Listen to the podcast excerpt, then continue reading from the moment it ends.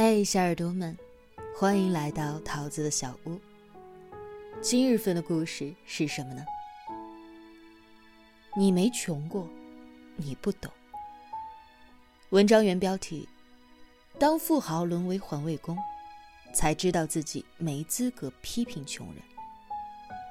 作者苏缪，让九零后看到真正的世界，让世界看到真正的九零后。文章较长，分为上下两个部分。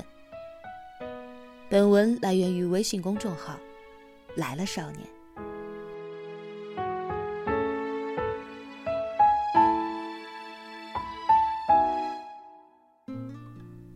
了不起的盖茨比有一段经典的对白：“在我年纪还轻、阅历尚浅的那些年里。”父亲曾经给过我一句忠告，直到今天，这句话仍然在我的心间萦绕。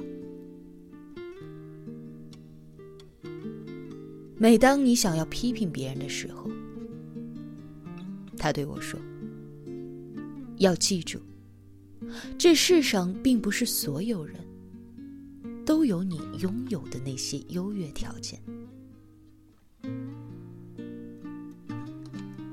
最近看了香港一个十年前的节目《穷富翁大作战》，特别的有感触。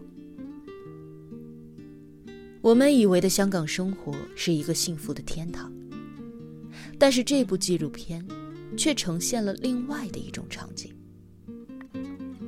就像有人说的，香港表面上是一张华丽的包装纸，揭开它。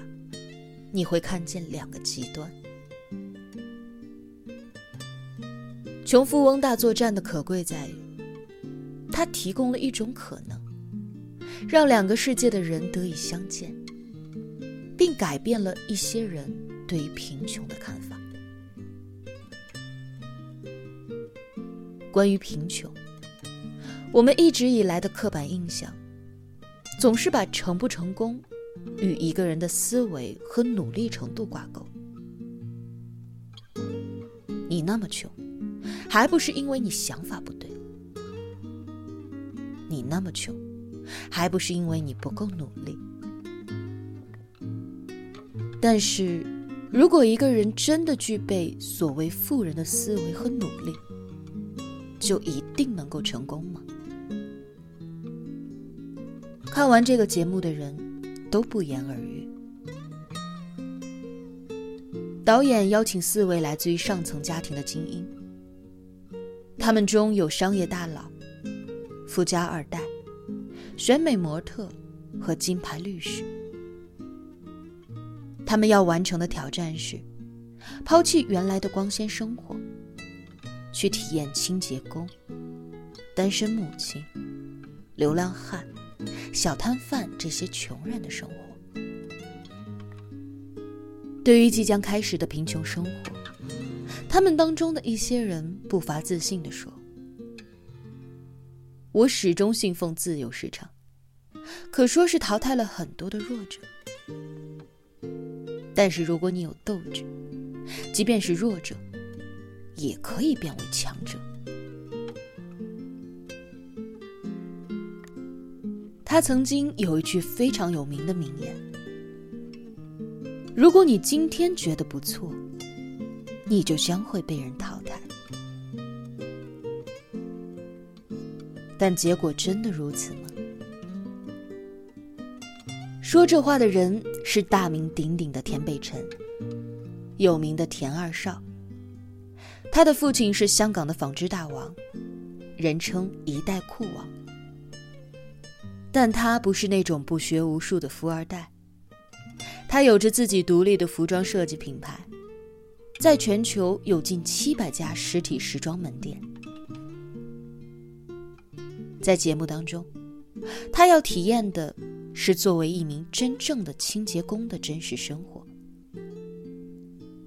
为此，他上交了自己的现金、银行卡、电话，也不能够向朋友求助。开始的前一天，他信心满满，领取了自己一天的五十港币的生活费。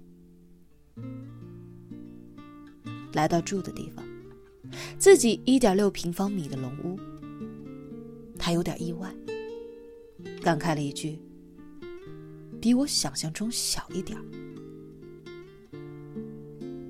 在这样还算中等水平的龙屋里，还是有三十多户邻居挤在这样一个狭小的格子，公共卫浴。富豪轻轻吐槽了一句。不是一个很有人性的居住地方，但即使在这样的环境里，一个月也要一千多元。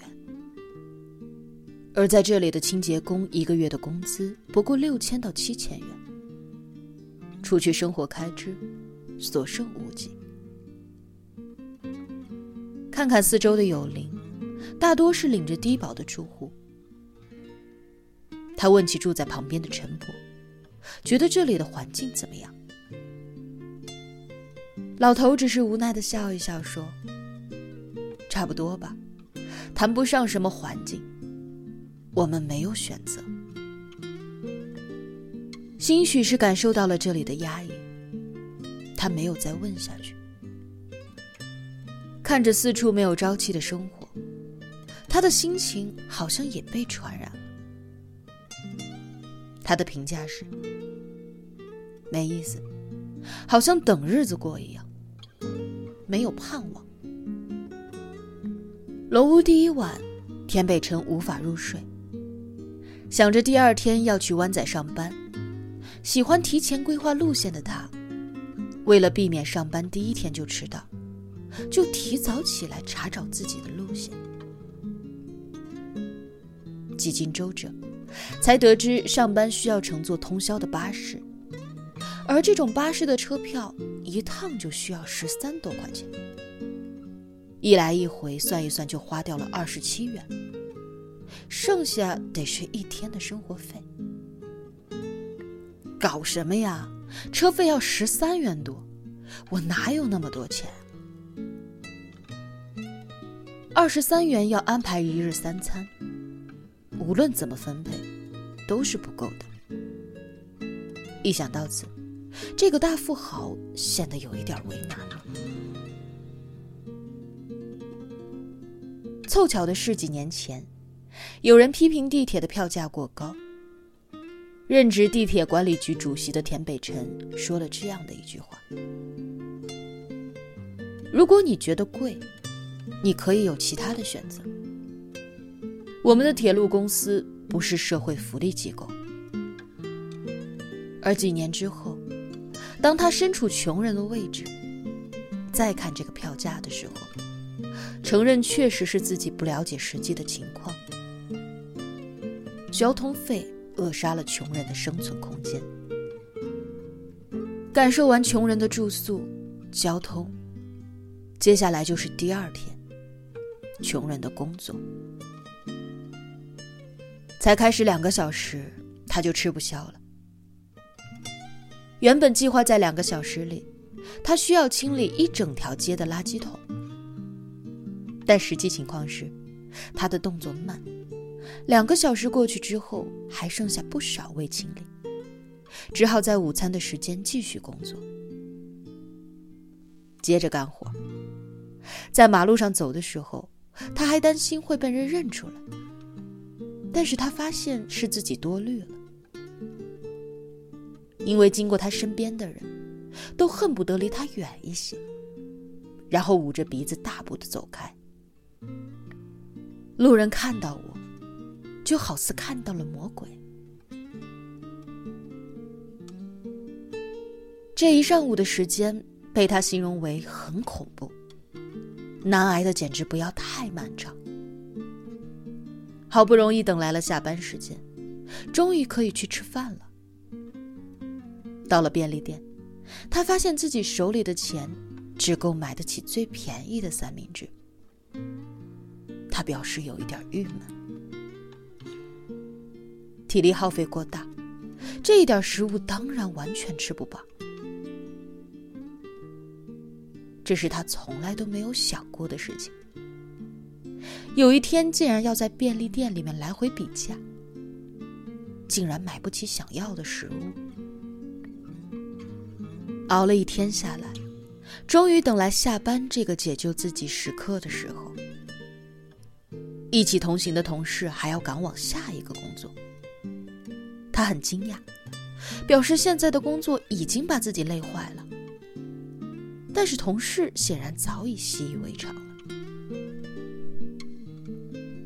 一份工作薪金根本无法支撑生活，多一份工作才能有多一份的收入。这种高强度的工作时间让田北辰觉得不忍的。一开始坚持的“只要你足够努力就会成功”的论调也一起被推翻。在这之前，他根本不了解真正的贫穷到底是什么样子。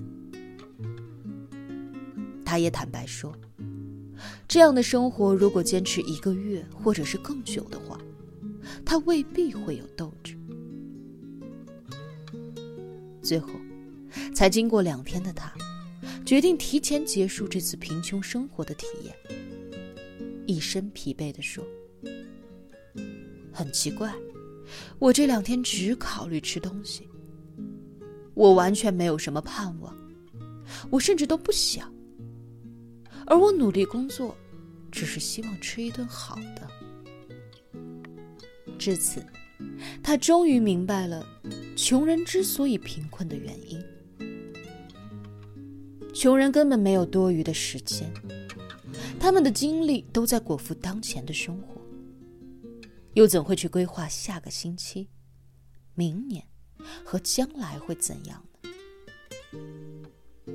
在窘迫的生活面前，最重要的是要解决下一餐的难题。穷人之所以过那种生活，不是他们没有斗志和努力，而是无论多努力，都跳不出这个贫困圈子。人生来来回回都在同一个胡同里，被困得死死的，这是不得不承认的现实。所以下一次我们碰到说抨击一个人穷是因为不够努力的说法，又是多么的可笑与站不住脚呢？他们可能是付出最多的一些人，但是他们的收入却不成正比。这是对他们最大的不公平，而在这种强弱悬殊的情况下，底层人的生活只会是越来越惨，生活挤压的没有一点儿的生存空间，而且，他们不是在做一些无所谓的事情，那些看似简单的工作却非常的有技术。而现实是，整个社会的运转，大部分都是由他们推动的。他们当然想改变自己的命运，但是世界根本没有给他们机会。是的，拼努力的程度，谁能赶得上工地的工人、马路上的清洁工？甚至他们每天周转在几份工作之间。被生活的辛苦打磨到麻木，根本没有心力去想未来怎么样。对于他们来说，关心更多的是今天吃什么，明天住哪里。